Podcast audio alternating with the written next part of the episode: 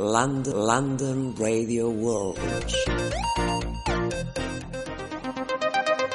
The best life spotlight on mystery. London Radio World.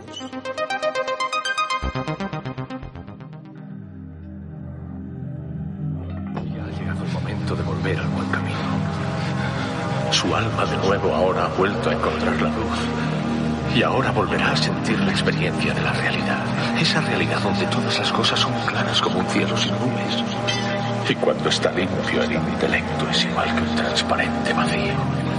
Sin circunferencia ni centro. Ahora conózcase a sí mismo. Y permanezca en ese estado. Busque esa luz.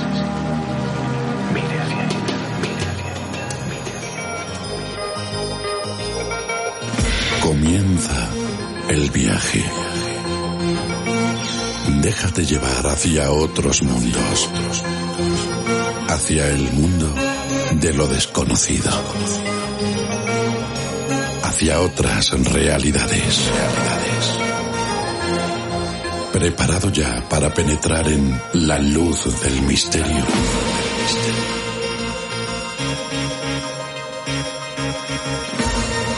Una idea original dirigida y presentada por Julio Barroso.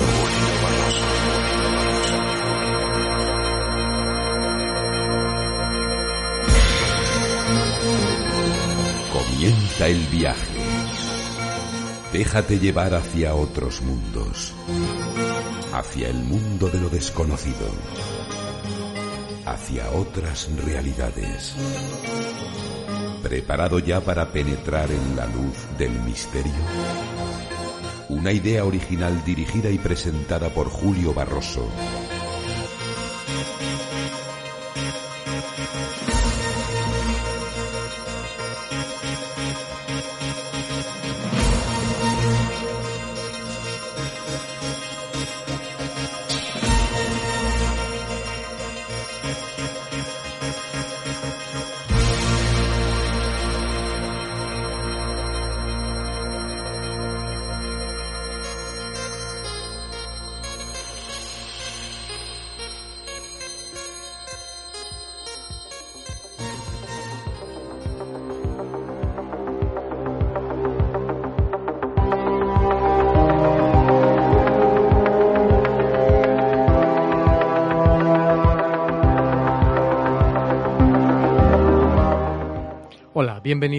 Sintonía de London Radio World, a La Luz del Misterio, un viaje de radio que comienza en estos momentos, en estos instantes, un viaje de radio que se realiza desde el centro de Londres, desde el centro de Europa, para el mundo entero.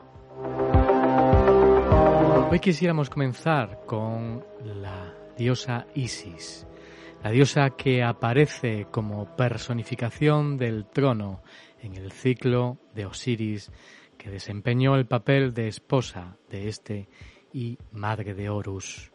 En el Bajo Imperio, por asimilación con otras divinidades femeninas, se convirtió en la Gran Madre Universal. Los griegos la identificaron con Demeter. Las representaciones de Isis la muestran con alas en los brazos, a veces con un trono sobre la cabeza u o ostentando un tocado especial en forma de buitre con las alas abiertas y caídas a ambos lados del rostro. En ocasiones muestra los cuernos lunares sobre los que aparece el disco solar. Es frecuente reconocer asimismo en la figura de la diosa madre que amamanta al pequeño dios. Al parecer, los navegantes y mercaderes extendieron su culto por el Mediterráneo, presentándola como estrella de la mar, por lo que en algunas representaciones ostenta un timón como emblema. Durante el Imperio Romano sus santuarios se extendieron por doquier y el emperador Juliano el apóstata se complacía reproduciendo en el reverso de sus monedas la imagen de Isis como señora de la vegetación, Algunos han dicho que esas vírgenes negras del romántico parecen el último eco de la diosa lunar en el momento oscuro, ese que prepara la regeneración de las ocultas formas del desarrollo. Incluso durante el cristianismo se rendía culto a Isis y uno de sus templos conoció ininterrumpidamente devoción hasta que Justiniano decidiera cerrar sus puertas para convertirlo en iglesia.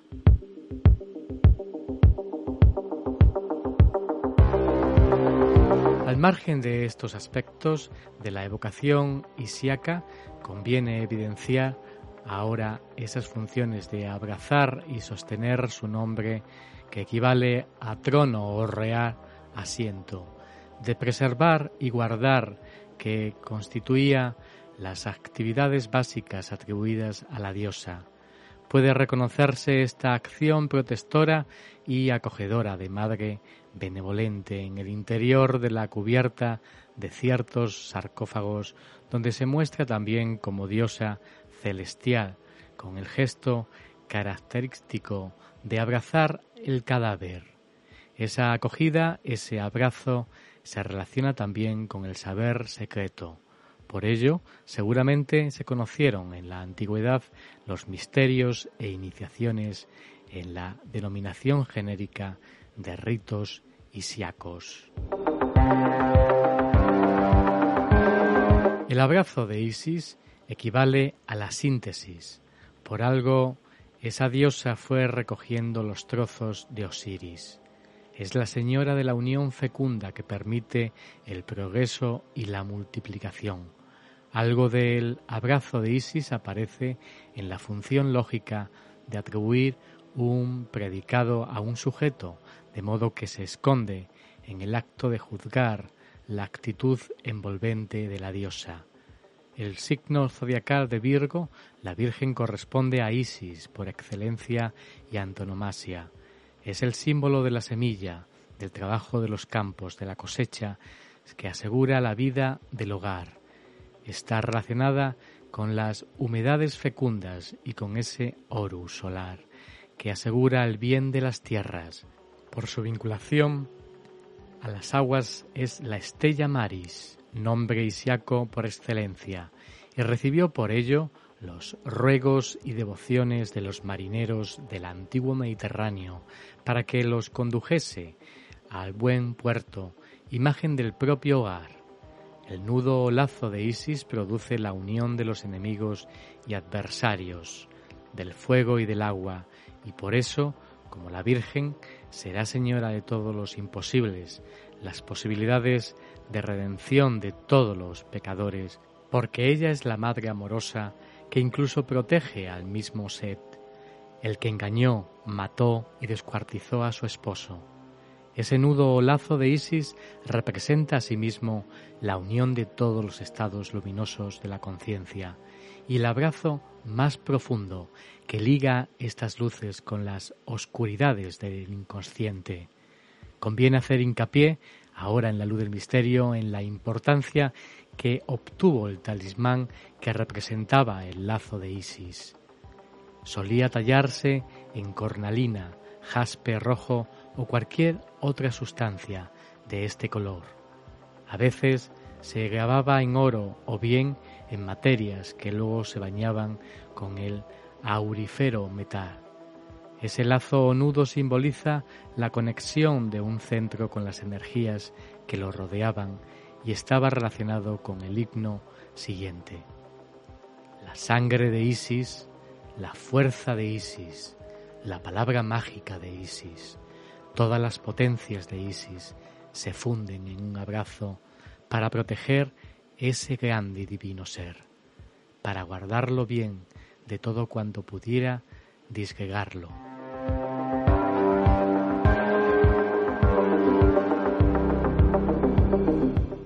Ahí estaba Isis, la historia de Isis, la historia de todas las religiones, la historia de todas las madres y todas las vírgenes. Ahí estaba el descubrimiento, tal vez también, de esa Isis que nos abre hacia la conciencia. Y antes de realizar el viaje al que nos va a llevar en este momento hacia los misterios del planeta, vamos a recorrer todo el planeta en busca de misterios. Será asombroso a través de la luz del misterio.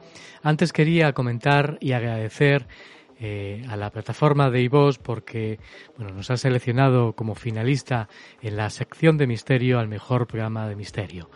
Ya sabes que puedes que votar, votarnos si lo desea, en eh, la página web de premios.ivos.com y vas a la sección número 13 que es misterio y nos, eh, si lo deseas puedes votarnos y ahí estaremos nosotros, ahí estamos nosotros en estos 28 años de andadura de radio que llevamos haciendo la luz del misterio en estos últimos ocho años aquí desde Londres, desde el centro de Europa, desde London Radio World. Y nada más me queda decir para presentarles este viaje de esta semana. Un viaje que nos va a llevar eh, pues con la voz mágica de un viejo colaborador que se une de nuevo a esta, nueva temporada, nuestra la 28. Él estuvo durante las primeras temporadas de La Luz del Misterio hace ya pues eh, bastantes años, hace más de 28 años, cuando comenzaba La Luz del Misterio, pues en Onda Cero y en la cadena Ser. Eh, allí estábamos, ese deleite, ahí me curtí de alguna manera eh, comenzando a realizar la luz del misterio, esta pasión tan metida en mi corazón y en mi interior de búsqueda del conocimiento, de dar luz al misterio. Y con la ayuda de grandes eh, colaboradores, como el que vuelve a esta temporada, Ángel Crespo. Con él es un conocedor, es un sabio de esos que es pura enciclopedia que ha viajado por todo el planeta. Creo que se conoce casi cualquier rincón del planeta y con él vamos a viajar hacia los lugares más misteriosos de este de esta tierra, esta tierra mágica, de este eh, planeta azul, eh, en busca del misterio, en busca esos lugares mágicos, esos lugares energéticos. Con él vamos a realizar pues un profundo viaje eh, hacia esos lugares misteriosos de la mano de Ángel Crespo. El viaje a la luz del misterio comienza esta semana de esta manera. Son enigmas, lugares de misterios que ni la ciencia ni el tiempo han podido explicar. Las leyendas que rodean estas zonas son grandes en relatos y nos desafían para buscarles una explicación. Tanto entusiastas como científicos han dedicado sus vidas a buscar respuestas. Comenzamos nuestra cuenta atrás por el número 10. Unas antiguas cuevas que tienen unos poderes místicos que hacen que los creyentes no noten el dolor. They come and admire at the people who prick the needle and not bleeding. 10. Las cuevas de Batu. En las afueras de Kuala Lumpur, la capital de Malasia, hay tres antiguas cuevas de roca caliza que se elevan unos 62 metros por encima del suelo de la jungla. En estas cavernas llamadas cuevas de Batu hay un templo hindú en el que supuestamente reside Murugan, el dios hindú del poder.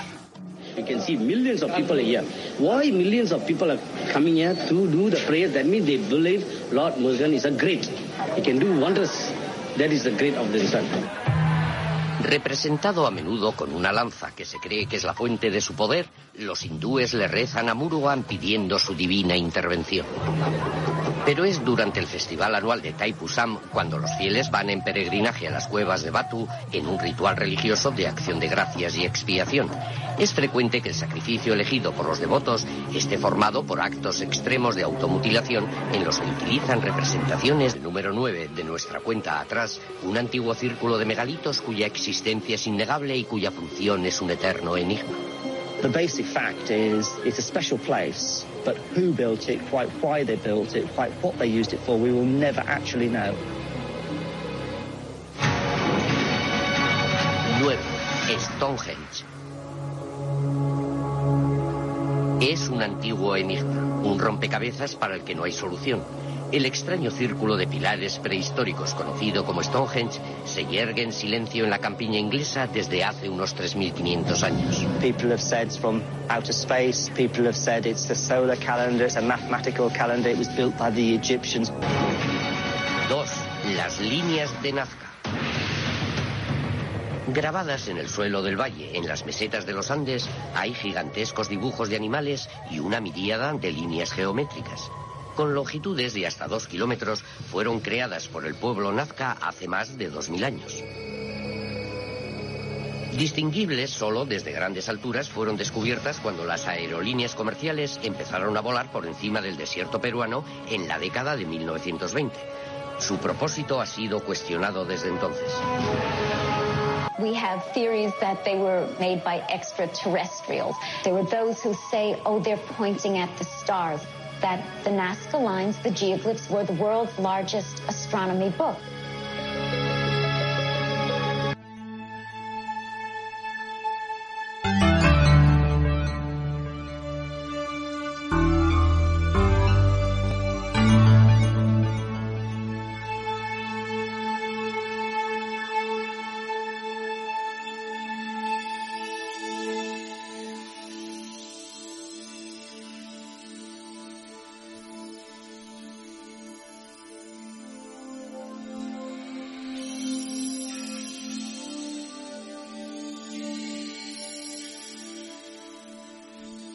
Misterio continúa en la luz del misterio con Julio Barroso.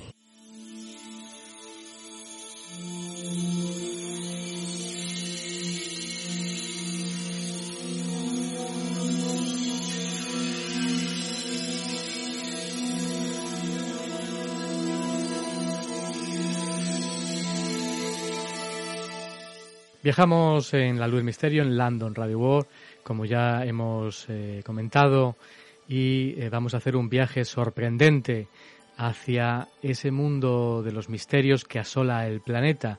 Y lo vamos a hacer presentando a una de esas personas más sabia que yo me he encontrado en la vida. Él eh, se llama Ángel Crespo. Ha viajado por todo el mundo. Es un hombre sabio con un gran caudal de conocimiento, una gran sabiduría. Ahora se van a dar cuenta, yo he compartido con él muchos momentos intensos de radio alrededor de estos micrófonos de la luz misterio que han ido cambiando lógicamente de empresa radiofónica, pero bueno, él estuvo durante bastantes etapas, eh, yo crecí y me curtí eh, de alguna manera con él. Le vamos a dar la bienvenida desde Londres, comunicamos, conectamos con España, él es Ángel Crespo. Muy buenas, Ángel. ¿Qué tal estás? Muy buenas tardes, Julio. Deseando de saludarte, pero por supuesto aprovecho para saludar a todos tus oyentes y a todos tus seguidores. Eh, Fer, eh, hay que decir muchas cosas de Ángel Crespo, porque hace años que no, nos, no te pones, yo creo, delante de un micrófono, sobre todo de la luz del misterio, además que yo te lo he pedido en muchas ocasiones y ya por fin he sido capaz de convencerte de que bueno, de nuevo, nos alumes porque era un deleite para los sentidos.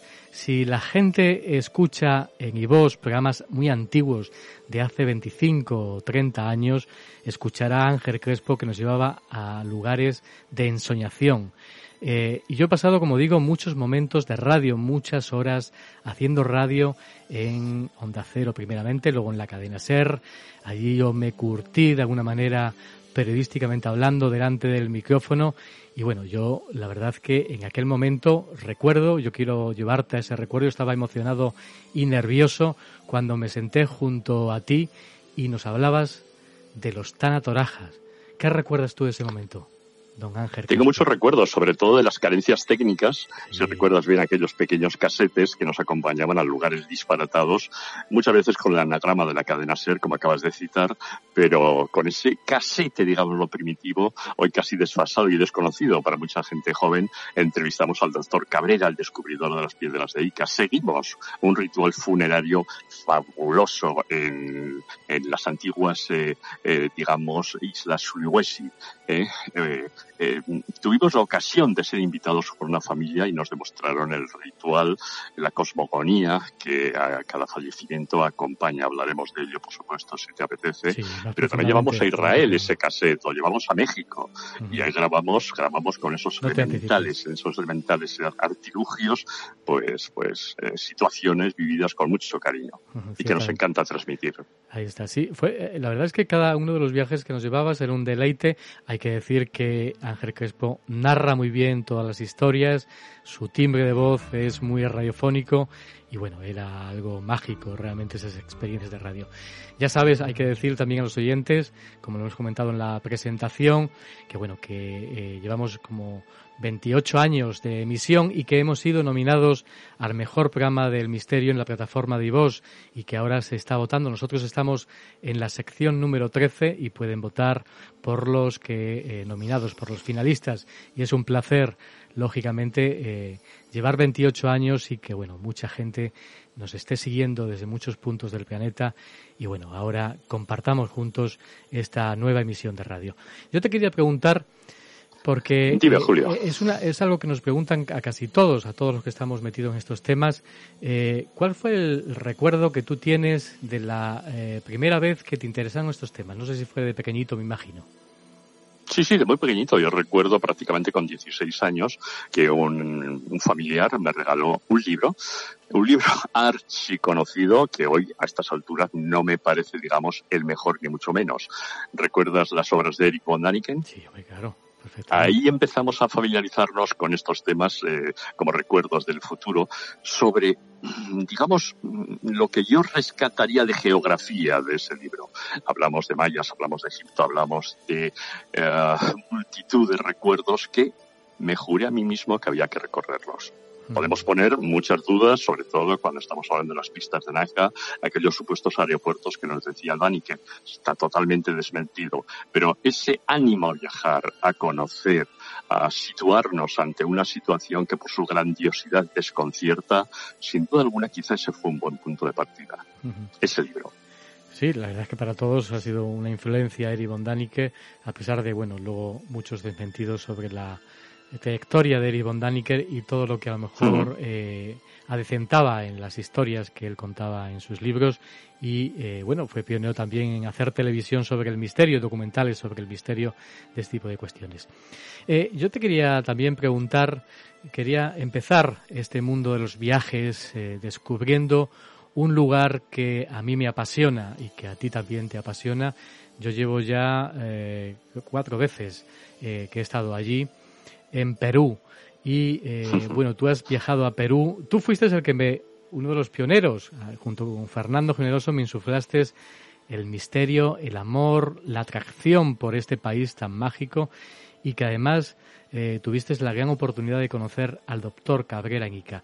Eh, al fallecido doctor Cabrera, efectivamente. Exactamente. Cuéntanos un poco la periplo general de qué recuerdas de ese gran viaje que hiciste al Perú mágico. Recuerdo que simultaneé dos viajes, el de Bolivia y el de Perú, porque había un atractivo muy especial por, eh, digamos, patear el altiplano boliviano, llegar a dos ciudades legendarias, eh, donde el conocimiento de las mismas es más bien escaso. Hoy se nos presenta como un campo de ruinas gigantesco, pero ya los incas encontraron allí un campo de, de de ruinas gigantes. Me refiero a Tiahuanaco y me, refiero a Pumapunku. El acceso fue dificultoso, las carreteras no son las más idóneas para acercarse allí con cierta comodidad, pero eso le da un encanto. Encontrarte en Tiahuanaco y ver algo que que es diferente, que es diferente. Y realmente te preguntabas qué diablos hacían ahí estos, digamos, exploradores nazis ¿eh? eh, revolviendo, explorando aquellas ruinas y gente de todo tipo que ha ido allí buscando algo. No lo sé, pero a mí me sorprendió mucho sobre todo las alteraciones magnéticas, que esto se puede hablar de muchos lugares, llamémosle sagrados, que se producen con aquellas piedras. Porque mm, recuerdo yo, bueno, alguien sabía que esas piedras de andesita colocadas de determinada manera eh, digamos, alteraban los estados de conciencia. Y aún hoy, esas ruinas, colocas la brújula encima de ellas y el norte es el sur, el este es el este, o sea, la brújula literalmente se vuelve loca, lo comprobamos. Y desde allí, por supuesto, después de disfrutar de algo que nos remonta a una antigua, antigua eh, historia perdida, donde el mito, la leyenda se confunden con esa realidad histórica ya muy difuminada, por supuesto partimos para recorrer Perú. Perú es una pena que todavía no tenga más que un porcentaje muy, muy, muy bajito eh, explorado. Es diferente en Israel. Eh, el judío ha dado una vuelta total, ha puesto pastas arriba al país y ha descubierto, eh, vamos a ver, arqueológicamente elementos que son fabulosos para conocer un país y su maravillosa historia y riqueza en sus, en sus excavaciones. Por tanto, Perú en un futuro, digamos, próximo puede resultar explosivo todo lo que se vaya buscando allí. Perú es Cuzco, Perú es, es, es, es, Lima, Perú es Chavín de aguantar, otro de los grandes misterios de unos individuos que tenían ya unos, eh, digamos, conocimientos hidráulicos, porque derivaron tres ríos, para mm, construir un templo subterráneo en el cual sucedían hechos difícilmente comprensibles hoy. Pero seguro que el agua tenía un factor fundamental en la alteración de conciencia de los individuos que allí estaban. ¿Eh? Esa agua, junto con algún, digamos, alcaloide, ¿eh? Eh, y seguramente rituales de sacrificio humanos confieren a aquel lugar un, un aire especial. Pero Perú es el Valle Sagrado. Perú es el Machu Picchu, claro que sí, pero para llegar al Machu Picchu yo siempre recomendaré para parar en Ollantaytambo. Mm. Ollantaytambo, además de ser una población, parece inca, habitada, eh, ¿cómo lo diría yo?, de antes de ayer. Las calles, las casas, es fabuloso, pero haciendo noche en Ollata y Tambo, no sin pisar los restos arqueológicos que hay allí, sobre todo la parte superior, donde ves unas rocas trasladadas, no se sabe cómo, talladas, no se sabe cómo, porque allí ese factor espejo y pulido de algunas piedras llegan a desconcertarte, te pones a reflexionar. Y Ollata y Tambo es un sitio para reflexionar, para pensar antes puedes parar en Pisac, donde normalmente los turistas los llevan al célebre mercadillo, colorido, precioso, pero lo que hay arriba se asemeja a Machu Picchu. Sin duda alguna, son ruinas fabulosas las de Pisac. Vas a la estación del tren, en Ollate ya, descansado, ¿y por qué?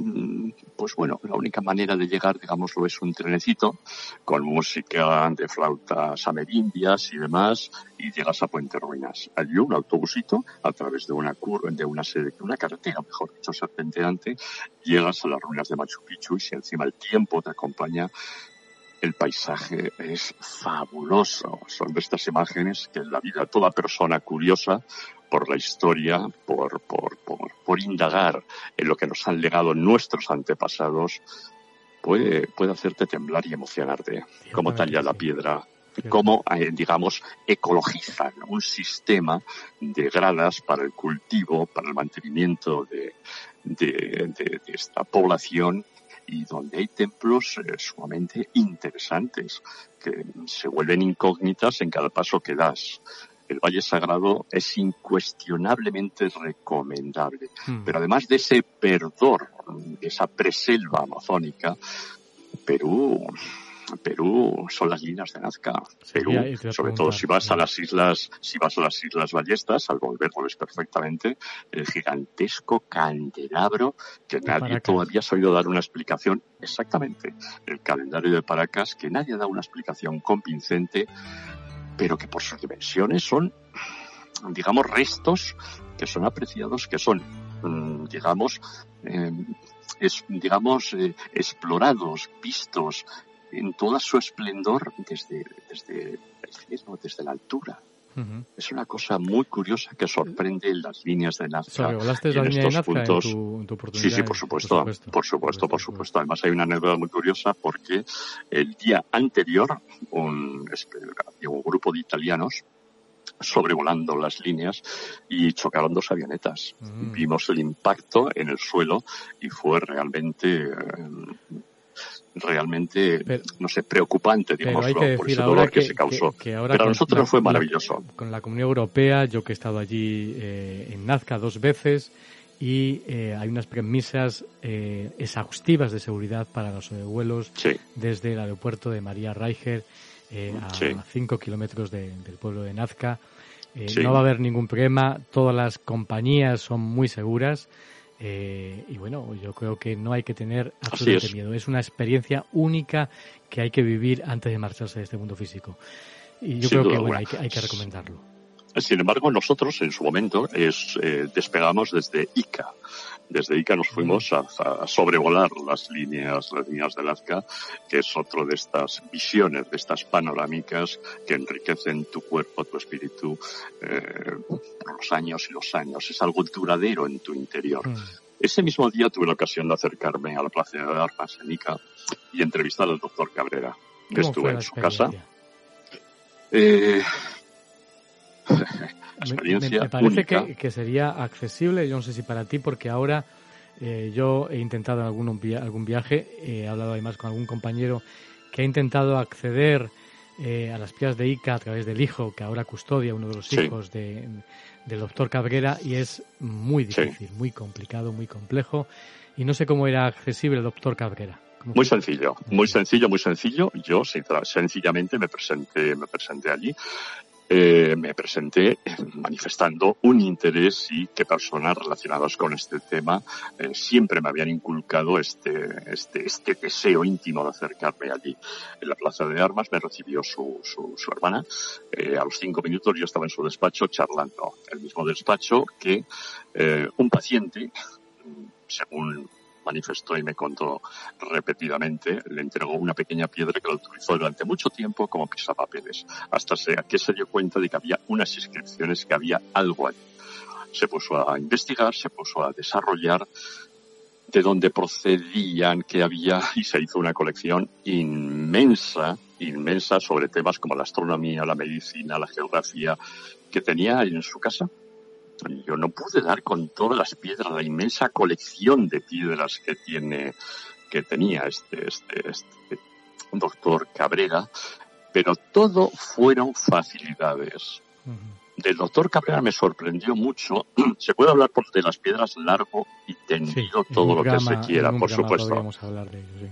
Pero en, en, este tipo de temas, con este tipo de personas, a veces la palabra información se traduce en dinero y el doctor Cabrera nunca hizo fortuna con este tema. Él expuso algo que le dieron hecho, él transmitió al mundo algo que se refleja en algo muy sencillo. Interrogantes, ¿existió otra humanidad? ciertamente. Esa es la pregunta que tenemos que hacernos. ¿Existió Ahí está el interrogante. Lo que pasa es que las piedras de Ica es eh, un elemento más en el planeta que nos está despertando, que nos alerta sobre si hubo otras civilizaciones anteriores a las conocidas. Vamos a, otro de los lugares, como vamos eh, por Perú, vamos a pasar, ya has comentado eh, Bolivia, Tiahuanaco, no sé si de, pincelada. ¿Cómo fue el viaje a Tiahuanaco y a, y a Puno? Puno? Porque esa, es, la, puerta de entrada, eso es lo que hablaba también Fernando Generoso, recuerdo perfectamente. Yo no he estado en Tiahuanaco, me tengo pendiente eso, pero es como un Stargate. Todo el mundo habla de esa puerta que nunca se sabe ese marco, todo ese Tiahuanaco, ese impresionante lugar. bueno, que tú comentabas que las, eh, las brújulas allí, eh, algo ocurre extraño, pero... Es desconcertante. ¿Tú crees que podría haber servido para algo que desconocemos esa puerta, esa... Que desconocemos, por supuesto, porque hay dos temas. Has citado Puno y has citado Tiahuanaco. Vamos a ver, Puno, eh, digamos que es una, mm, una salida natural de esta población para embarcarte y acercarte a las islas a las, sí, a las islas flotantes del lago Titicaca, donde están, mm. donde están estos, estos indígenas, los, los ¿no? Entonces, para mí, ese momento. Con, ellos, me parece. sí, largo y tendido. Muy interesante. Sí, sí, sí, largo y tendido. Yo he visto ahora las nuevas imágenes que te van llegando sobre bueno, sobre estas canoas eh, ya preparadas para el turismo, mm, en fin.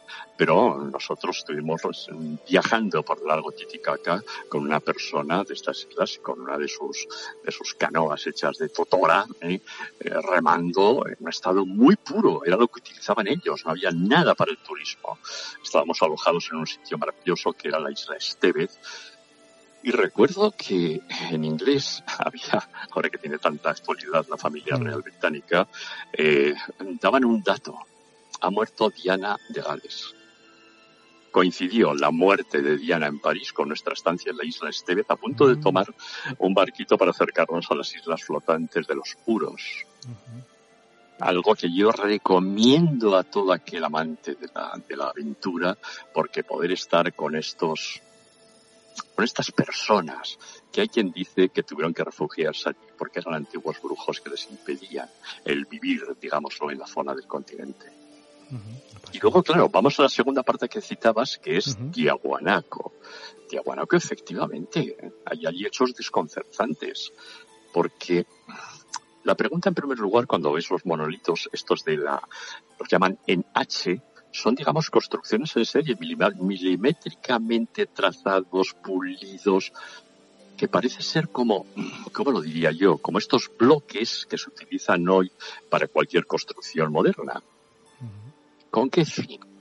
¿Qué había allí? ¿Qué tecnología emplearon? ¿Cómo organizaron los cultivos a esa altitud? No hay que olvidar que estamos hablando de, en fin, una, una situación extrema para respirar y para hacer una vida medianamente normal. ¿eh? Entonces, ¿qué hubo allí? Es muy difícil. Yo he leído todo tipo de teorías, todo tipo de teorías. Pero allí sí hubo algo en un remoto pasado de la historia humana que es para investigar, para cuadrar y para ofrecer al mundo una perspectiva tan lejana que posiblemente si conocemos algún día su realidad nos haría estremecer. Ciertamente que sí. ¿Qué pasó en ese pasado remoto? ¿Qué pasó? ¿Y para qué sirvieron todo, todo aquello? Eh, hombre, desconocían seguramente una tecnología que nosotros hemos perdido seguramente. Eh, vamos hacia otro lugar que tú conoces bien. Vamos a conocer eh, pinceladas de ese viaje que hiciste a México. México también es eh, otro lugar maravilloso, mágico y con muchos misterios. ¿Cómo, Sin duda alguna. ¿Cómo llegaste, ese, me imagino, desde México DF y a dónde llegaste? Sí. ¿Cómo fue la historia? Sí, sí, sí. México, México DF, por supuesto. Estuvimos recorriendo los diversos, digamos, puntos de interés de la capital que para nosotros eran sobre todo el Museo Antropológico. Ahí me sorprendió al entrar, encontrarme con dos, dos, simplemente entrar, ¿eh? encontrarme con uno de los atlantes de Tula, que ya te desconcierta cuando ves aquella mole de piedra, esa columna que hay allí, pues, pues con determinados atributos, que por cierto los ves en Tiahuanaco. En Tiahuanaco ves esculturas de seres barbudos, el indio es barbilampiño, seres blancos barbudos. Ves eh, guantes con botonaduras en las esculturas. En los atlantes de Tula también lo vemos reflejado y sujetan algo en la mano que, que no se sabe qué es, pero algo sujetan y parece ser, según nos explicaban, personas abiertas a este tipo de cosas, no hay que olvidar, Julio, que este programa mmm, quiere ofrecer luz sobre lo que algunos pensamos que es de misterio. Entonces, justamente enfrente ya de ese primer misterio, nos encontramos con el célebre calendario. Ahí me sorprendió el tamaño. Esa piedra circular tan inmensa es, es, es, es recomendable ir a verla sin duda alguna. Es recomendable sin duda alguna. Yo no esperaba, digamos, encontrarme de frente algo tan imponente. Por tanto, el Museo Arqueológico te da ya entrada en un México DF, moderno, estructurado, inmenso, inmenso, nos da, nos da entrada para empezar a plantearse el país. Por supuesto, de allí me acuerdo que la primera escapada fue a Tenochtitlán, Ujú. Teotihuacán. Allí es muy curioso porque tienes que atravesar la, la Basílica de la Virgen de Guadalupe. ¿Eh?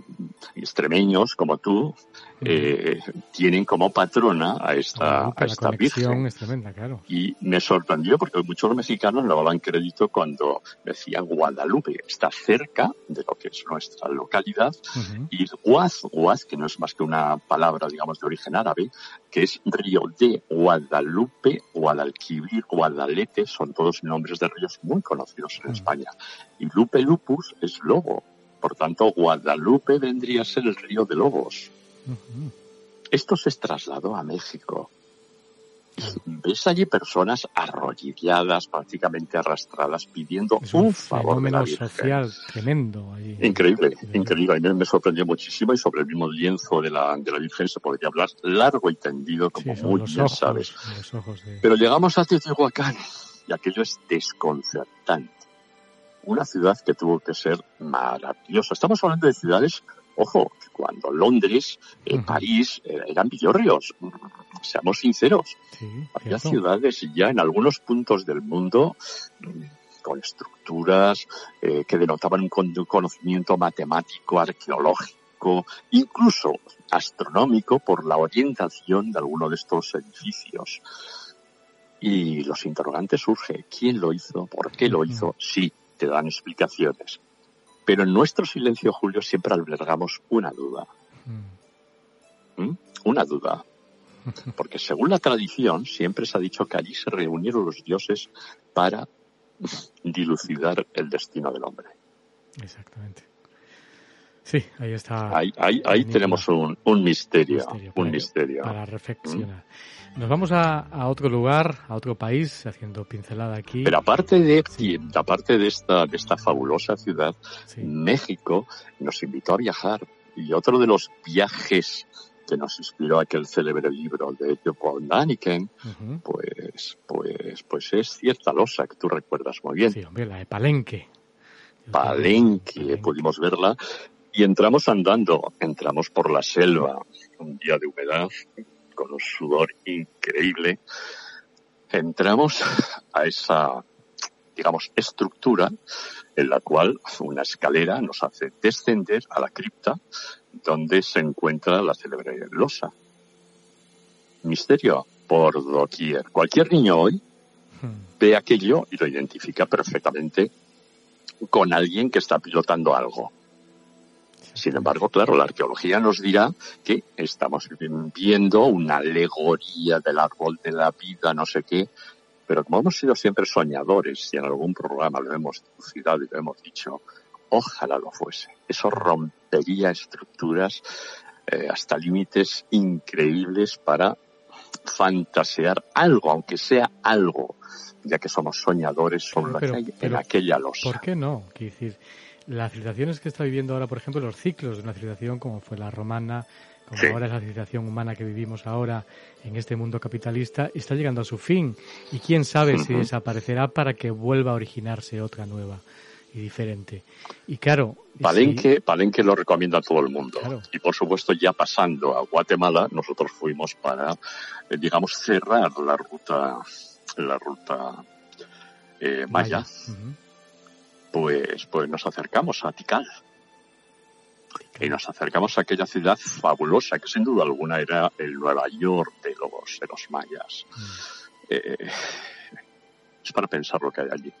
¿Hubo sacrificios humanos? Sí, pero entender la cosmogonía que aquellos seres eh, desarrollaron allí para acceder al más allá nos hace pensar también. Tikal fue una ciudad fabulosa. Ojo, para los que les guste el cine, ahí tiene una aproximación de una versión sobre esos hechos que nos narró este director de cine a través de Apocalipto. Efectivamente. Efectivamente.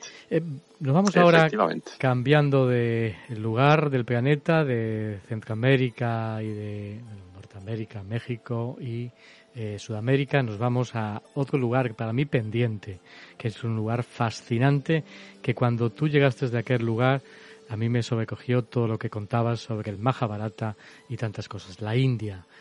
¿Cómo fue aquel viaje? Porque, claro, son diferentes puntos del planeta, pero con una energía muy particular cada uno de ellos. En la India, Por supuesto. ¿qué te movió aquello? Por supuesto. El tema de la India, sobre todo, es ver una cultura que es total, totalmente diferente. Eh, la fotografía, el color, el olor, eh, eh, es algo que no se puede olvidar. también vemos ahí reflejada esa cosmogonía cuando en, el Ganges ese río que Mark Twain decía, pero ¿cómo se puede meter ahí la gente? Mm. ¿Qué pasa? Que no hay epidemias. Decía una cosa muy, muy, muy lapidaria. Decías que está tan contaminado que ni siquiera los virus pueden vivir en él. Sí, cierto, recuerdo. Ver el Taj Mahal, ver, eh, ver, ver las mil y el, el fuerte de Jaipur, en fin, es tan enorme la posibilidad pero sobre todo a mí me sedujo un tema, y era estudiar la cultura del Valle del Indo. Hoy estaría en la zona de Pakistán, pero allí tenemos dos puntos que es Arepo y Mohenjo-Daro. Exactamente, mm, Mohenjo-Daro era y hay otra vez, que sorprendía otra vez la leyenda, mm, eh, lo que hubo allí, insisto, cuando Europa era, eh, digamos, andrajosa, eh, ni siquiera había conocido la patata que se trajo de América, que permitía a mm. muchos países sobrevivir. Hay una cultura donde estaba canalizada, las canalizaciones de las casas hechas, pisos de varios, de varias alturas, por supuesto, eh, eh, revestidos, eh, se denotaba ya mm, una cultura que se nos escapa a nuestra comprensión. ¿Cómo finalizó aquello? Mm, no lo sé, pero hay un libro, el Mahabharata, que realmente tiene hechos inquietantes. Cuando narra, digamos, enfrentamientos, cuando narra máquinas, cuando narra rayos, ¿qué eran esos vimanas? Mm. ¿Qué ocurrió realmente cuando en estas excavaciones que se han realizado allí, después de varios sustratos, aparecen esas arenas fundidas, ese mm, material, digamos, físico totalmente alterado por grandes, grandes dosis de calor. ¿Qué ocurrió allí? ¿Qué civilización fue exterminada allí? Aparte de todo esto, por supuesto, podemos viajar por la India, las fabulosas eh, ciudades, monumentos conocemos todos, incluso se pueden montar en un elefante, en fin, fabuloso. Pero lo que hay allí es, es, es, increíble. Es también para hacerse plantear ese misterio que exige ya una luz del mismo. No hay que olvidar lo que decía el Mahabharata, hablando sobre, sobre el espacio. El tiempo es el polen del universo.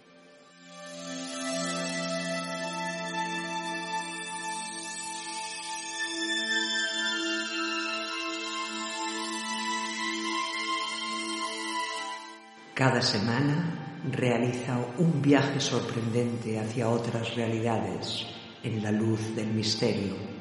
London Radio World.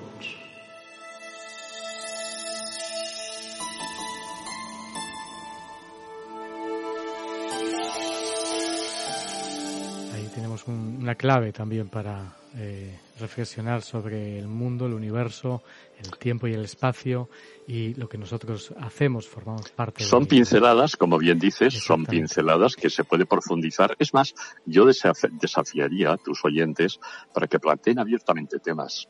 Podemos dar consejos en viajes, nos pueden decir dónde quieren ir, nos pueden decir qué quieren buscar, les ayudaremos a ello, que no lo duden. Pueden plantear cualquier perspectiva, cualquier lugar que si hemos estado allí y lo hemos palpado, es nuestro mayor deseo transmitirlo. Eso pueden hacer, ya lo saben que están abiertos los micrófonos de la Luz del Misterio en London Radio World, nuestro email, la luz del misterio, arroba gmail.com. Ahí pueden escribirnos y a través de las redes sociales. Estamos en eh, Instagram, en Facebook, en Twitter y ahí nos pueden buscar con la Luz del Misterio. Eh, nos vamos ya al tema que hoy nos traía, que es Egipto, que yo creo que es la madre de toda la civilización. Hemos dejado, con tu permiso, Julio, hemos dejado un poco de resbalón algo que sé que te gusta mucho, el tema de la visita a las antiguas islas Célebes, hoy las Sulawesi. Mm. Eso fue un viaje en Indonesia, donde desde niño ya tenías algo. ¿Os acordáis de aquel célebre Sandokan?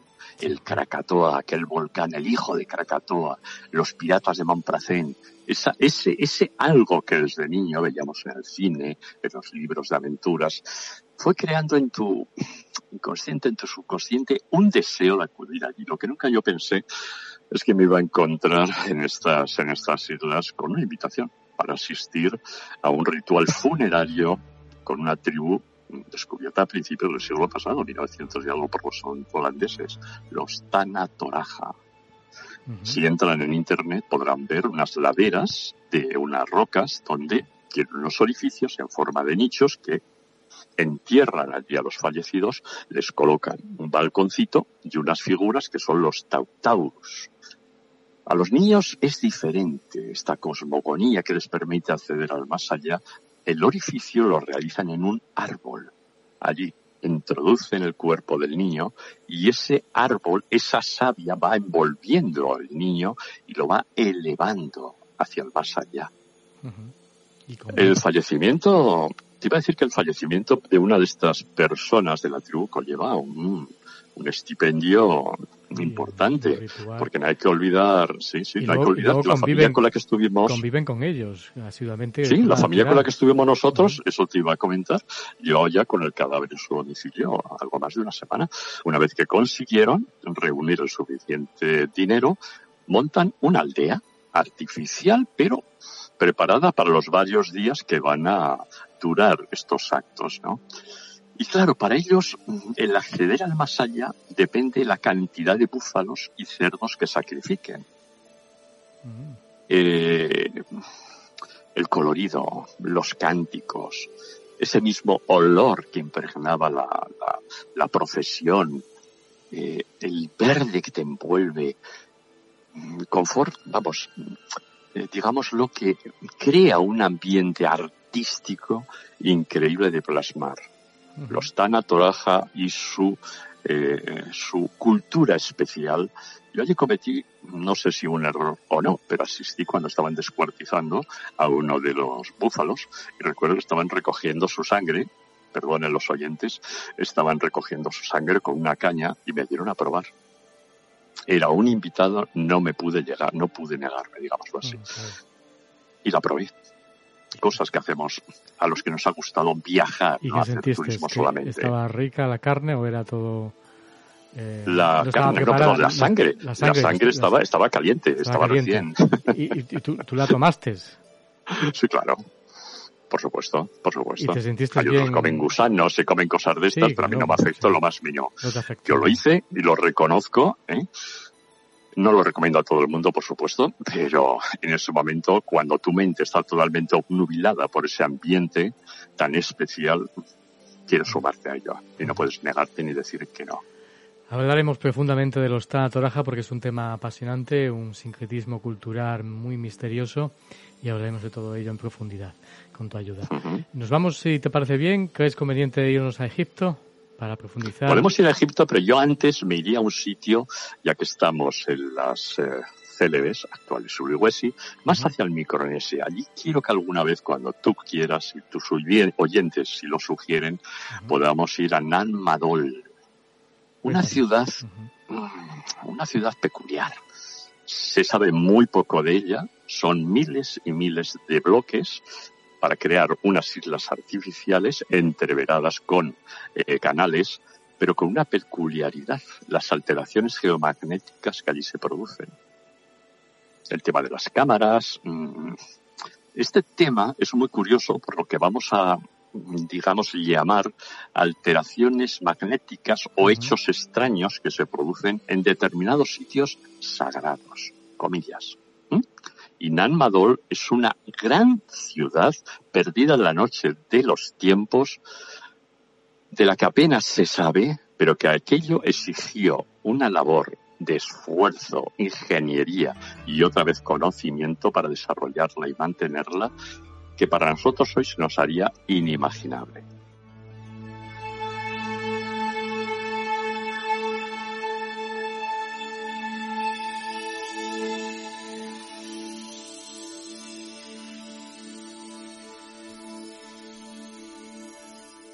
Vamos hacia otro punto del, mundo, pero vamos a, realizarlo ya de forma profunda, que es el que nos ha, traído a estos micrófonos para comenzar esta singadura sobre los misterios del planeta, que es Egipto, ¿no? Que yo creo, lo decía antes, Egipto es la, creo que la cuna de las civilizaciones, la madre de las civilizaciones, donde han partido gran parte de lo que conocemos, de lo conocido, lógicamente, y eh, Egipto nos ha fascinado a todos. A ti te ha fascinado de una manera, también cuando me hablas de Egipto, yo no había estado en Egipto todavía, yo estuve además con el doctor Fernando Generoso años posteriores y fue apasionante conocer el Valle de los Reyes, conocer el Cairo.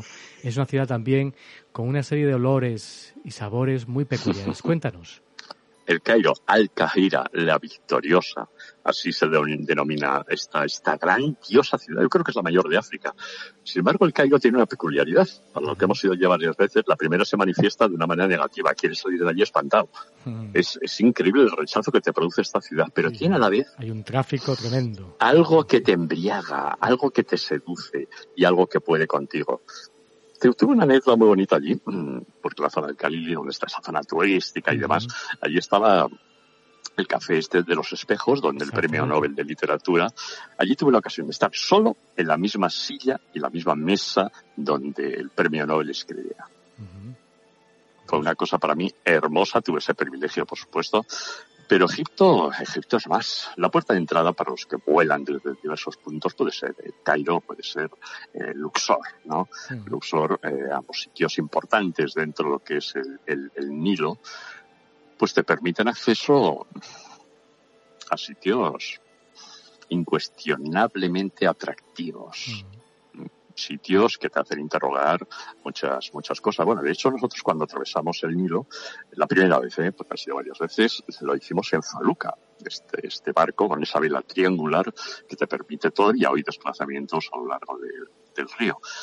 Eh, desde Luxor, hoy se toman estos barcos, comodísimos muchos de ellos, eh, a mí me gusta algo más de incomodidad, entre comillas, donde puedes hacer un crucerito por el Nilo, donde a través de varias paradas puedes acercarte a ver los templos que están en su proximidad y hacer un viaje muy relajado para todas las edades.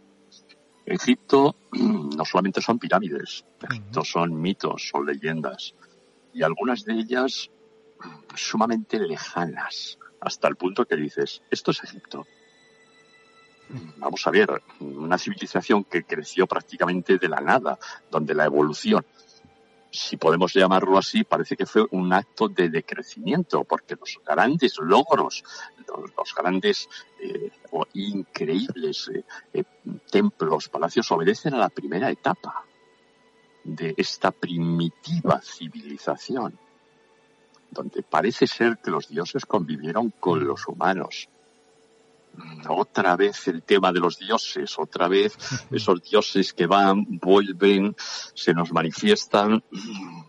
Se puede hablar mucho de ello, por supuesto, y yo estoy abierto.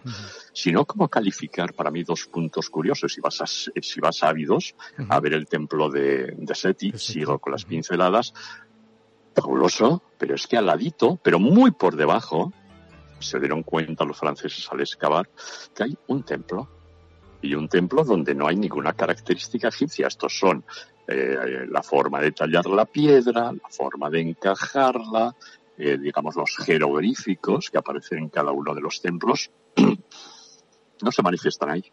El único, digamos, resto eh, decorativo, informativo, es la rosa famosa que está en uno de sus en uno de sus muros. Por lo demás, son toneladas de peso de cada uno de ellos, con un corte y una colocación que nos recuerda pues pues a otros puntos del planeta. ¿Por qué no, por qué no algunos bloques de Tiahuanaco? ¿Eh? ¿Por qué no? Esos cortes en ángulo que ves allí te hacen pensar.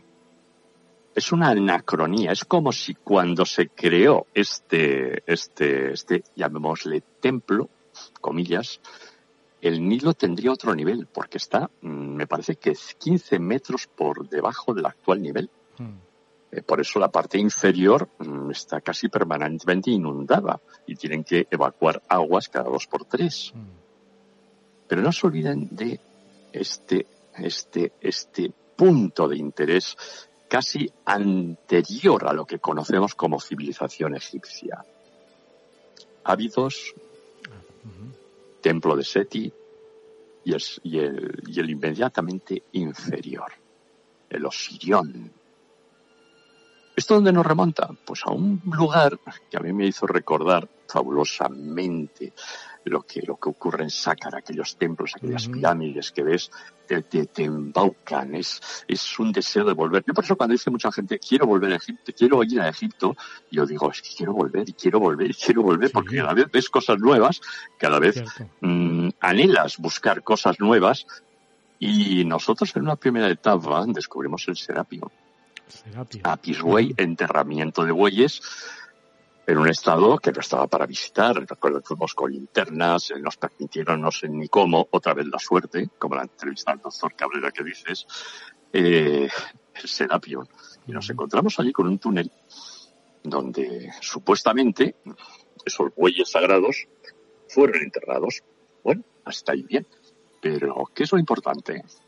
Que esos, digamos, tanques, esos sarcófagos, entre comillas, para albergarlo el cuerpo de estos reyes, de estos bueyes, perdón, te hacen pensar.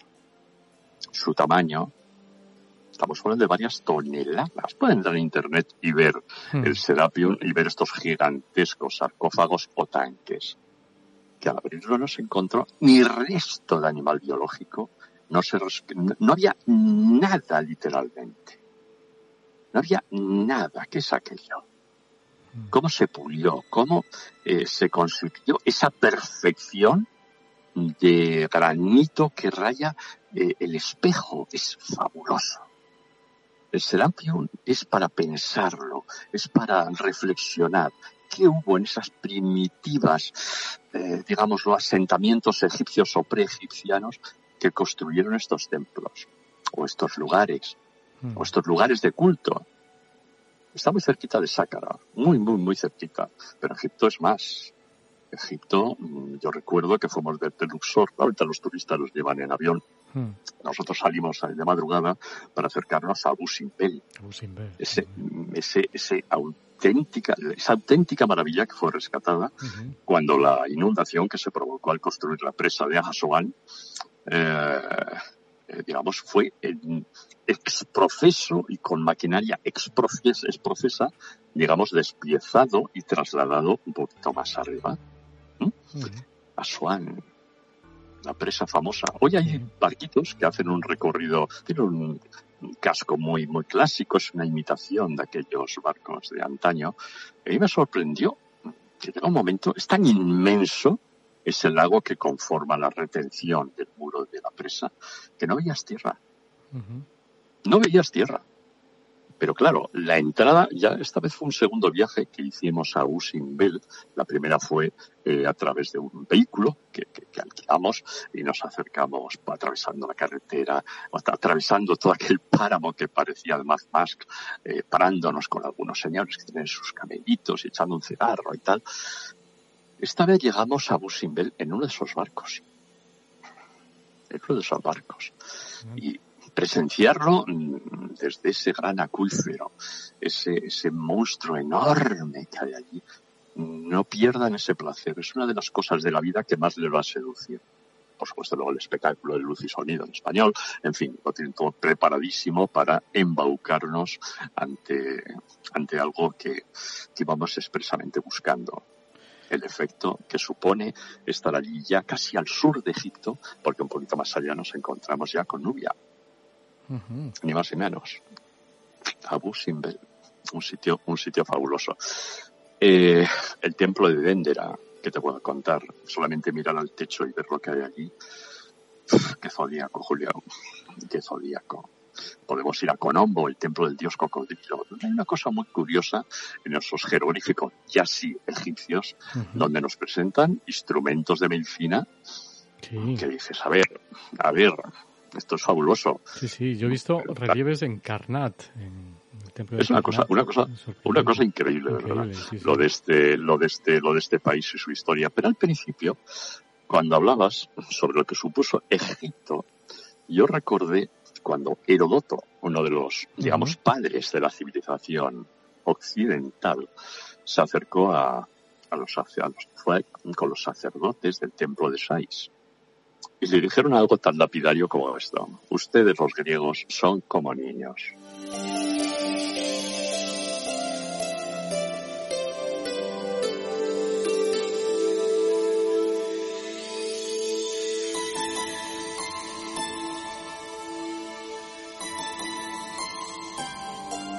Estuviste en el Museo de, eh, del Cairo. El Museo del Cairo, que ha cambiado ahora bastante porque en aquel momento era un desastre, pero bueno... Eh, a mí me encantó, ¿eh? a mí me, encantó, yo lo reconozco. porque hay piezas, como por ejemplo la ese sabor. Camón, y el sabor ese, no hay que olvidar, Julio, que la, la, Bueno, pero es que además la allí máscara, respira... A mí me sorprendió, perdona, Julio, a mí me sorprendió al entrar, cuando fuimos donde está todo ese maravilloso tesoro que se rescató de la tumba de Tutankamón, ver la máscara, que tenía un cristal así con marquito de madera y cerrado con un candado. Yo dije, pero es increíble, pero eso le daba un toque, un toque, digamos, mm, con cierto, con cierta aureola de pureza. Sí, claro, pero mm. ahí te das cuenta de lo también peculiar que es el pueblo egipcio. Muy mágico, muy especial, cómo me refiero a cómo organiza las cosas. Pero bueno, es su idiosincrasia y eso lo que tú dices le hace peculiar, le hace mágico, le hace, bueno, pues especial. Sí, pero Julio, dentro de lo que es el museo hay algunos puntos los que merece la pena detenerse. Por supuesto, es tan descomunal todo lo que hay. Es inmenso. Que es que es, que es como un inmenso desván donde encuentras de todo. y a mí me sorprendió, por ejemplo, los célebres vasos de diorita. Duros, duros, duros de, de, digamos, detallar, pero lo hicieron. No olvidemos que la parte de entrada del vaso es estrecha, luego se codea. Y claro, ¿qué instrumento emplearon para taladrar, digamos, esos célebres vasos que además los hacían como churros? Se han encontrado cientos y mm. cientos. ¿Cómo perforaron la diorita? ¿Qué elementos tenían técnicos, aparte del célebre arco con la cuerda y el movimiento izquierda-derecha que les hacía a ellos, digamos, taladrar objetos? Pero mm, te confunde te confundes. Son los orificios que ves en muchos sitios, donde ves los, los trozos de esa perforación y donde ves las muescas que, eh, digamos, acompañan a esta perforación.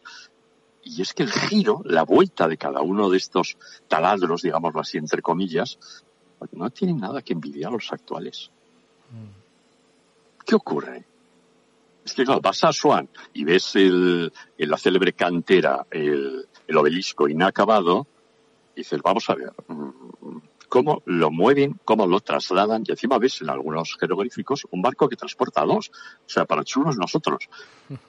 Es increíble, es increíble, pero es que vas a Luxor, ves aquellos obeliscos fabulosos, Luxor, por cierto, para todos nuestros oyentes, estaría toda la parte de Karnak, etcétera, etcétera, que es la orilla de los vivos y enfrente tendríamos la orilla de los muertos, donde está el célebre Valle de los Reyes, las reinas y demás.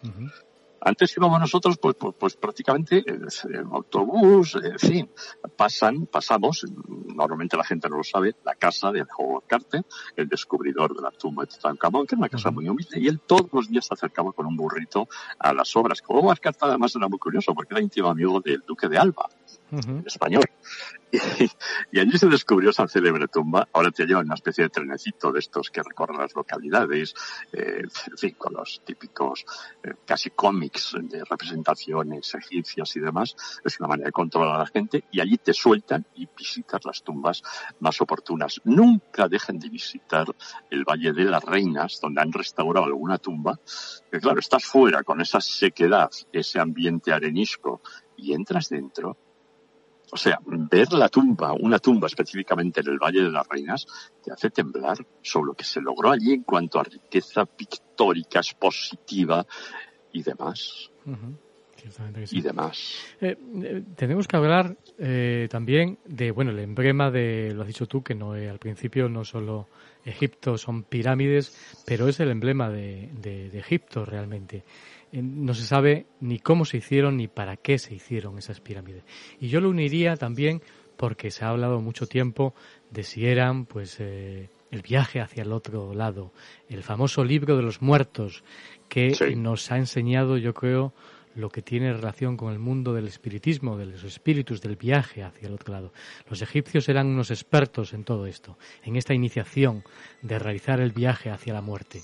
Cuéntanos porque, brevemente, porque esto es apasionante realmente. No sé si las pirámides, ¿qué piensas tú sobre las pirámides? ¿Para qué sirvieron y cómo fueron construidas? Mm, sí, es, es algo desconcertante.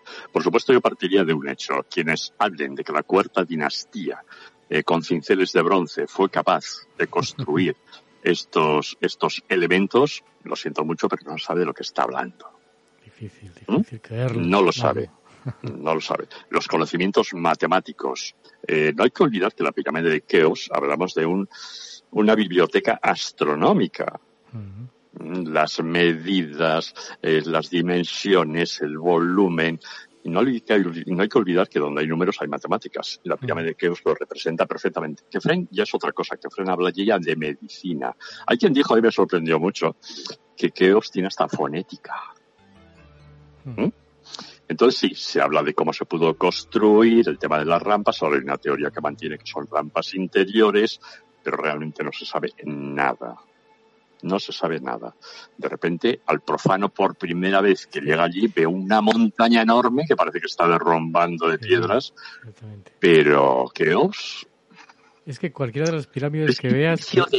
que, uno, un pasado remoto. Claro, pero que uno entre en cualquiera de las pirámides, la gran pirámide de Keops, lógicamente, como el interior de las pirámides sin luz, se ha hablado tanto de la famosa bombilla, si ellos conocían de bombilla, de sí, sí, si realmente pues tuvieron esa posibilidad o no, pero vamos, sigue siendo un misterio cómo también lo de los espejos. Sí, la iluminación, sí, sí, sí, es curioso. Pero eso solamente quedaría, quedaría, digamos, para determinado tipo de, de distancia. No hay que olvidar que en el Museo Daniken en Suiza, esa, ese, ese, elemento, digamos, de la bombilla de Bender la tiene como, como aceptada como, como bombilla. ¿eh? Eso, eso, según él, es indiscutible, pero bueno, ahí está la duda, no lo sé. Yo la electricidad como tal y la conocemos, creo que no. Sin embargo, vamos a a otro lugar cerca que es eh, Irak. En Irak está la célebre pila de Bagdad, donde claramente tenemos, siguiendo el principio voltaico, un elemento que producía electricidad. Yo creo que lo utilizarían para, para, para esa electrólisis, para la creación de joyas y demás. Pero algo sabía. Algo sabía.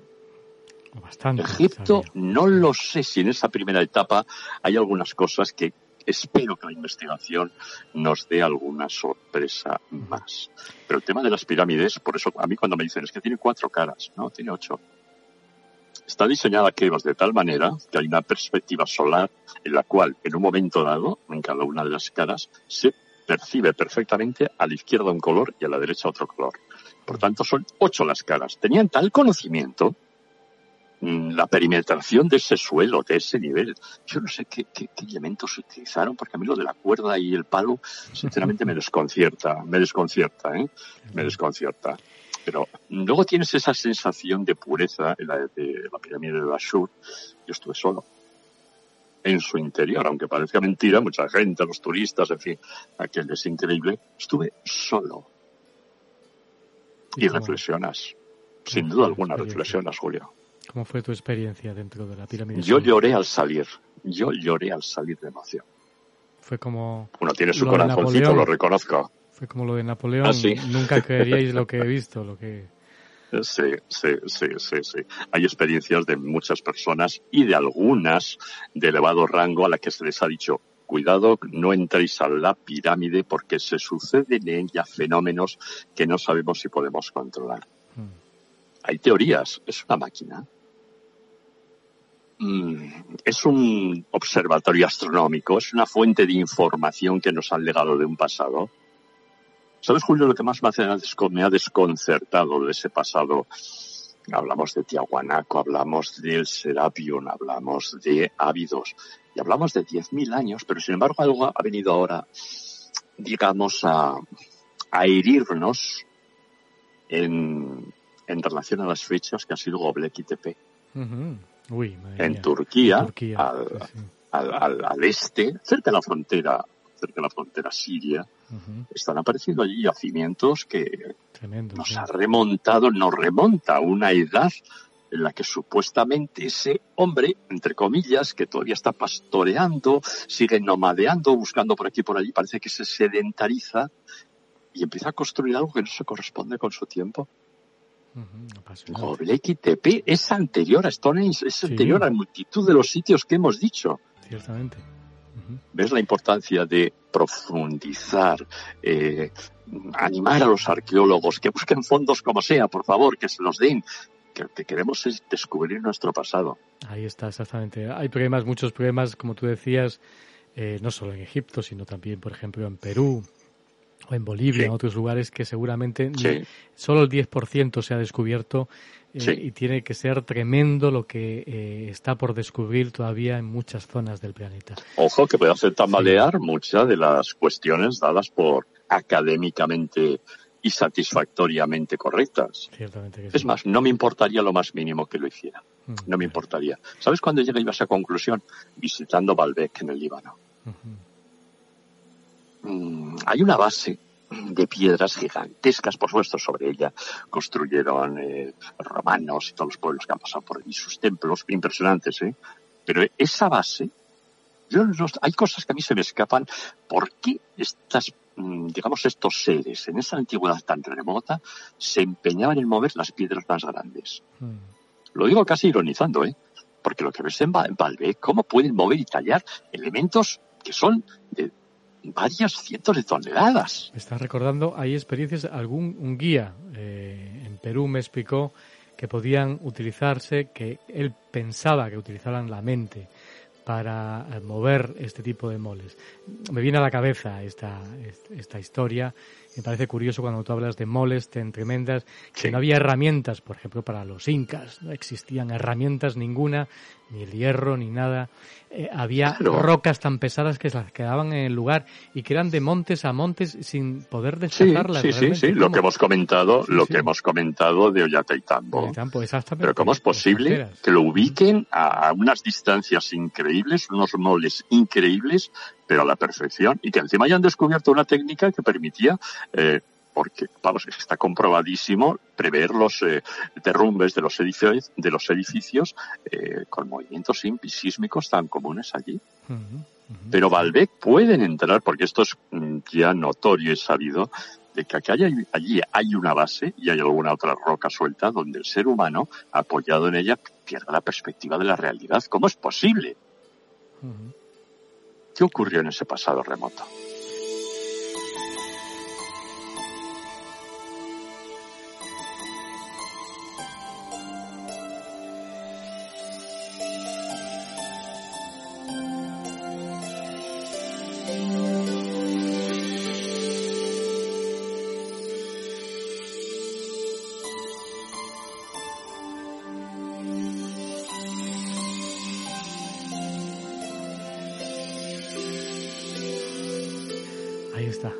A dejar para reflexionar porque tal vez en ese pasado remoto, quién sabe, esa civilización, eh, hablábamos también de recurrencias junto, tú sabes también del tema de la Atlántida, se ha hablado aquí, lo hemos comentado con algunos contactados, con algunos expertos que nos hablaban también de localizaciones entre Perú, eh, Bolivia y muchos países de Sudamérica que están conectados por el subsuelo. Ya hay muchas cuevas que se han descubierto y que están unidos que había también, que decir, esas civilizaciones que vivían a lo mejor eh, recurrentes a Atlántida y que vivían debajo de la tierra y conocían una civilización desconocida que nosotros ahora nos ¿Nos vamos a la cueva de los tallos? imagínate, en Ecuador. ¿La recuerdas? ¿Por qué tenía Armstrong, el cerebro astronauta, tanto interés en ir a ella? Mm. Estamos dando muchos interrogantes a través de estas pinceladas, como bien has señalado, para, para que nuestros oyentes se animen a viajar, se animen a moverse, a descubrir. No mm, hay que olvidar que ese pasado puede ser nuestro futuro. Ciertamente, puede ser. Mm, y por tanto, ese desafío para todos tus seguidores de que planteen dudas, se dirijan al programa, planteen destinos, sin duda alguna, en los que hemos estado y conocemos, lo transmitiremos y les informaremos puntualmente, ¿cómo no? Eso vamos a hacer que aquí, en la luz del misterio, con tu ayuda. Vamos a, como hemos planteado hoy, este enigma recorriendo todo el planeta, pero iremos profundizando eh, dentro de varias semanas, en cada periodicidad, un viaje profundo sobre esos enigmas que asolan cada país del planeta y en el que tú has viajado. Es apasionante. Antes de terminar, me gustaría preguntarte si recuerdas alguna experiencia paranormal o ovni, si has vivido alguna en algún lugar del planeta o mismamente en nuestra ciudad, mi ciudad natal, porque la tuya es otra, aunque tú vives en, en Extremadura, en Madrid, en el País Vasco, pero bueno, a caballo de muchas ciudades, pero eh, no sé si en algún lugar del planeta has vivido alguna experiencia extraña. Que pueda sí, has citado mi tierra de origen, mi tierra de origen, Navarra, eh, célebre por sus Sanfermines para, para tus oyentes. Eh, sí, tuvimos una, una experiencia cuando volvíamos precisamente de noche de la localidad de, de Estella. Eh, hubo una luz que iluminó todo el valle, lo fue increíble, increíble y como al día siguiente un conocido tuyo, Juan José Benítez, lo plasmó en aquel antiguo periódico, la Gaceta del Norte, y acudimos al lugar Estemblo, donde había un círculo totalmente quemado, ¿eh? y pasó algo, no lo sé, no hay que olvidar que sobre la palabra ovni, objeto volador no identificado, ahí puede haber de todo. El tema es, el tema es claro, ese objeto en que ¿cómo te, estadísticamente, ¿cuántos podrían entrar dentro del calificativo de naves? No lo sé, Julio, no lo sé. bueno, Ese es un punto. Pero ha habido algo más también por ahí. ¿eh? Si escuchabas el programa de la semana pasada que hablábamos con Jaime Maussan, un gran comunicador mexicano, eh, hablábamos también de lo que está ocurriendo en Estados Unidos. Ahora ese fenómeno, el fenómeno de los ovnis, eh, se ha cambiado el acronismo y es UAP ahora en estos momentos y eh, la investigación OVNI se ha planteado también en el Congreso. Ya han dicho, lógicamente, que los encontronazos que tuvo la Marina hace varios años, esos vídeos que veíamos, eran reales. Eh, No saben a qué se están enfrentando. Ya el gobierno americano ya lo está diciendo y no cree que sean de ninguna potencia, ni la China ni la rusa. Entonces, ¿de dónde? ¿De dónde vienen esos objetos? ¿De dónde vienen esos objetos que incluso se enfrentan cientos de pilotos? Ese es el enigma. Y tú eh, has dejado plantear un poquito en el ambiente aquí de radio cuando hablabas de México, de Perú.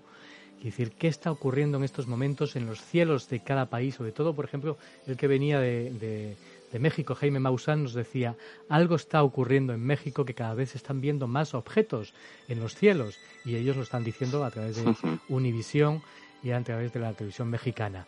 No sé si tú te has planteado este lo más importante, lo más importante de todo esto lo que nos ocultan. Sabes que ha habido documentaciones que han salido, que han desclasificado y demás, pero lo que se sabe realmente creo que se nos está ocultando. Yo no temo, digamos, eh, una información que diga claramente esto ocurre. Hay civilizaciones en este inmenso, inmenso universo que conocen lo que es la gravedad, conocen lo que son los métodos de propulsión, que conocen las diversas formas de atajar en el espacio, etcétera, etcétera. Por tanto, la tecnología que deben de tener es increíble yo dejar, dejar de lado ese orgullo de, estos pequeños habitantes de la Tierra que, como decía Lovecraft, hablaba de la misma como un lugar, un átomo transitorio y despreciable. El universo es tan inmenso, tan gigantesco, que puede haber de todo. Si un planeta como la Tierra ha albergado desde una pulga o un elefante pasando por una ballena, no quiero ni pensar lo que puede haber en todo, en todo el universo. No olvides que en el fondo nosotros somos unidades de carbono. ¿Temes algún encuentro? No. Puede, puede, como bien decía eh, este, este científico en su carrito de ruedas, Hawkins, cuando decía cuidado con mm, digamos, los choques, contactos con otras civilizaciones porque no sabemos si son agresivas o no. Pero Julio, siempre hemos hablado de un hecho. ¿Te acuerdas de las pinturas de Tassili? Sí. El Sahara era un lugar verde. Los cambios que ha habido a lo largo de la historia, esto que parece ahora tan novedoso del clima, se han ido produciendo a lo largo de miles y miles de años. El Sahara, señores, era, era un oasis. ¿Qué hay en Tassili? Pinturas. ¿Qué hay en esas pinturas? Algo que ellos consideraban sus hechos cotidianos Investiguen también. Un extraño ser. Verán cosas que les pueden suponer. Hablaremos de todo ello porque. Ese posible encuentro en un pasado remoto. Como, exactamente, un pasado remoto, como bien saben, como bien escuchan, llevamos una hora y media apasionante aquí en la Luz del Misterio escuchando a Ángel Crespo y la verdad es que es un deleite para los sentidos. Pero hablaremos de Tassili porque, bueno, ahí mm, se me vienen a la cabeza eh, esas, esas pinturas donde aparece un ser eh, como un astronauta trayendo a mujeres y él pintado para diferenciarlo por los lugareños con una especie de órgano masculino para que sepamos que era quién sabe, un ser del espacio que era masculino. La verdad es que eh, es todo un misterio esas, esas pinturas. Podemos ir también a la tribu de los Togón, que quien les enseñó algo que para nosotros ha, ido, ha sido pues, recientemente descubierto con esa precisión eh, las posiciones de ciertas estrellas en el espacio. ¿Ha habido encuentros en un pasado remoto, Julio? No lo sé. Pero te repito mil veces si me conoces, ojalá fuese eso cierto. Ahí están todos esos enigmas que estamos planteando hoy, eh, aquí en la Luz del Misterio, apasionantes a través de este gran conocedor, gran sabio, Ángel Crespo. Te lo agradezco enormemente, ha sido un deleite para los sentidos. Y bueno, solamente ahí estará cuando esté en las diferentes plataformas de la Luz del Misterio, en iVoox, en eh, iTunes o en Spotify. Lo pueden escuchar Mm, las veces que quieran y deleitarse de nuevo con la voz de Ángel Crespo y con los conocimientos que tiene y con estos viajes de ensoñación que realizamos aquí a través del sonido de la luz del misterio aquí en London Radio. Ha sido apasionante y nada, les invitamos a que vivan eh, en las siguientes semanas otros viajes apasionantes con tu ayuda y tu voz. Te lo agradezco enormemente. Por mi parte, el mejor de mis deseos para todos tus oyentes. Igualmente para ti. Cuídate mucho. Un fuerte abrazo desde Londres. Un fortísimo abrazo, querido amigo.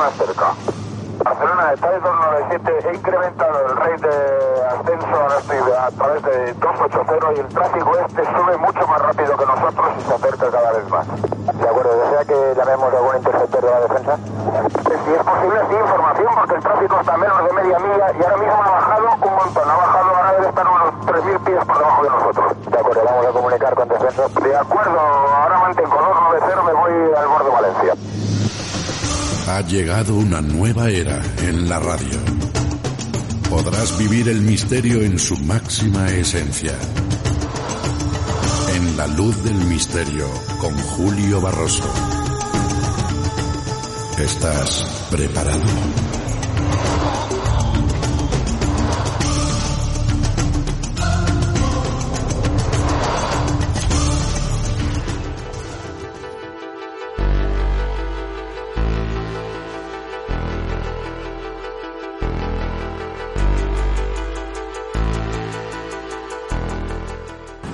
Un saludo desde Nueva York, la ciudad gótica, para La Luz del Misterio y London Radio World.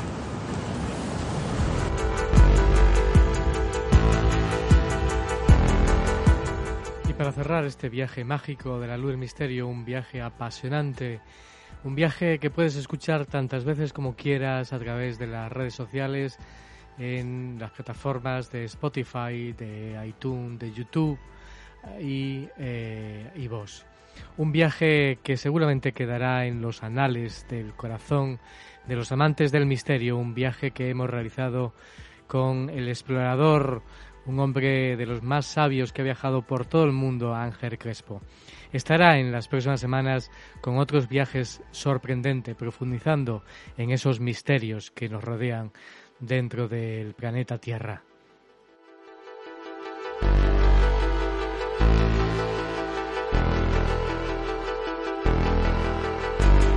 Y para terminar, una de esas reflexiones de, eh, de, la luz misterio de nuestros recuerdos, reflexiones también de una de esas personas sabias que eh, ha sido parte del equipo de la luz del misterio.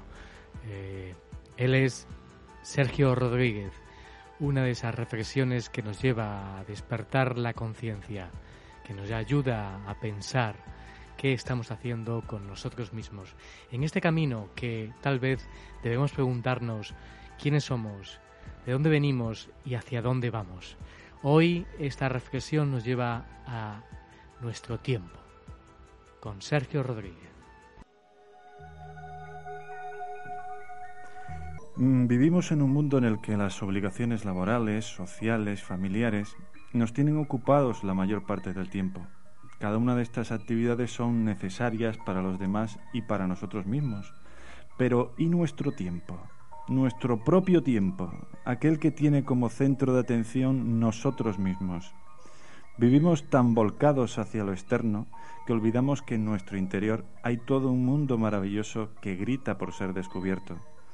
En ciertas ocasiones, incluso nuestro organismo nos pide, mediante la enfermedad, que hagamos un alto en esa frenética carrera por dominar cuanto nos rodea y nos ocupemos de nosotros mismos, que reflexionemos sobre nuestra vida, nuestras circunstancias, nuestros actos, que oigamos esa voz que desde nuestro interior nos avisa de los peligros y nos abre el camino hacia la paz y la felicidad que sólo depende de nuestro estado interno. Solo cuando consigamos ese bienestar, esa paz, esa felicidad en nuestro corazón, podremos llevarlas al mundo, a nuestro trabajo, a nuestra familia, a nuestros amigos.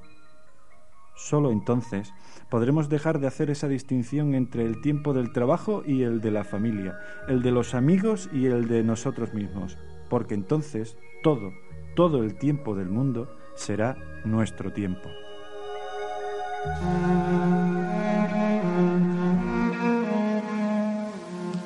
Una ninfa embozada en las sombras un endriago capitán de nubes, un gnomo que se columpia en tus sueños, un espectro difuminado por el humo de la vela, vela marinera de fragata incendiada. Y es que, por fortuna, el mundo no es tan solo lo que cada alborada hayamos constreñido por el marco de nuestra ventana. Detrás de las formas cotidianas se enmascaran leyendas y personajes extirpados de ellas. Fue necesario que Julio Barroso encendiese con su soplo vital una luz enamorada del misterio, y esta minúscula llama supo prendernos los vestidos. Ahora, desnudos ya del traje rutinario, dame la mano, ninfa, endriago, gnomo, espectro.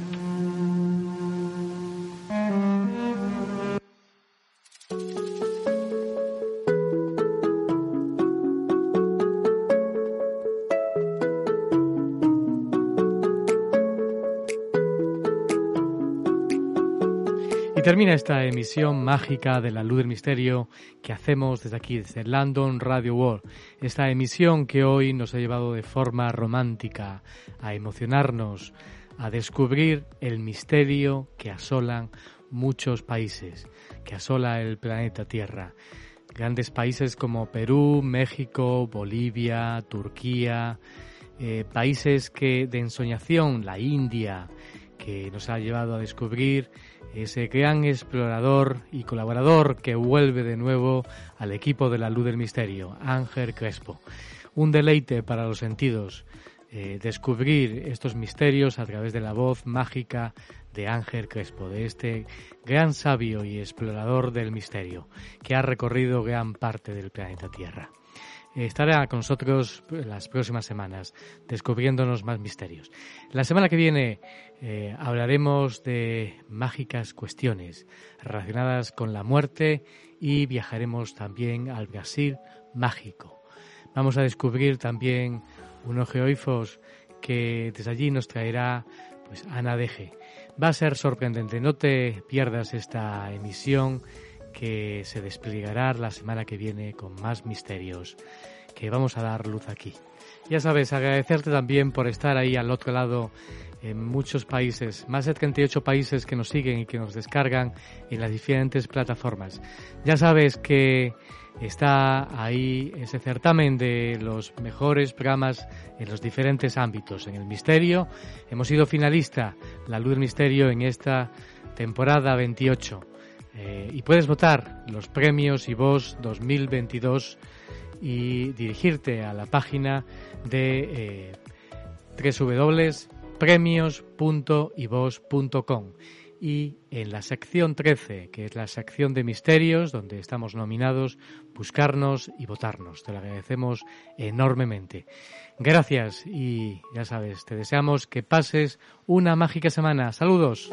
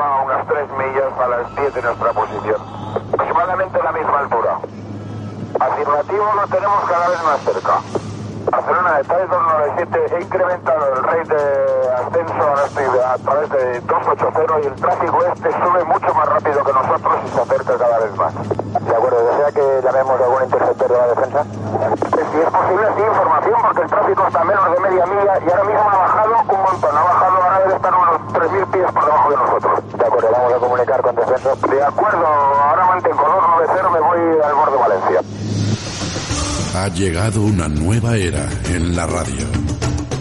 Podrás vivir el misterio en su máxima esencia. En la luz del misterio con Julio Barroso. ¿Estás preparado?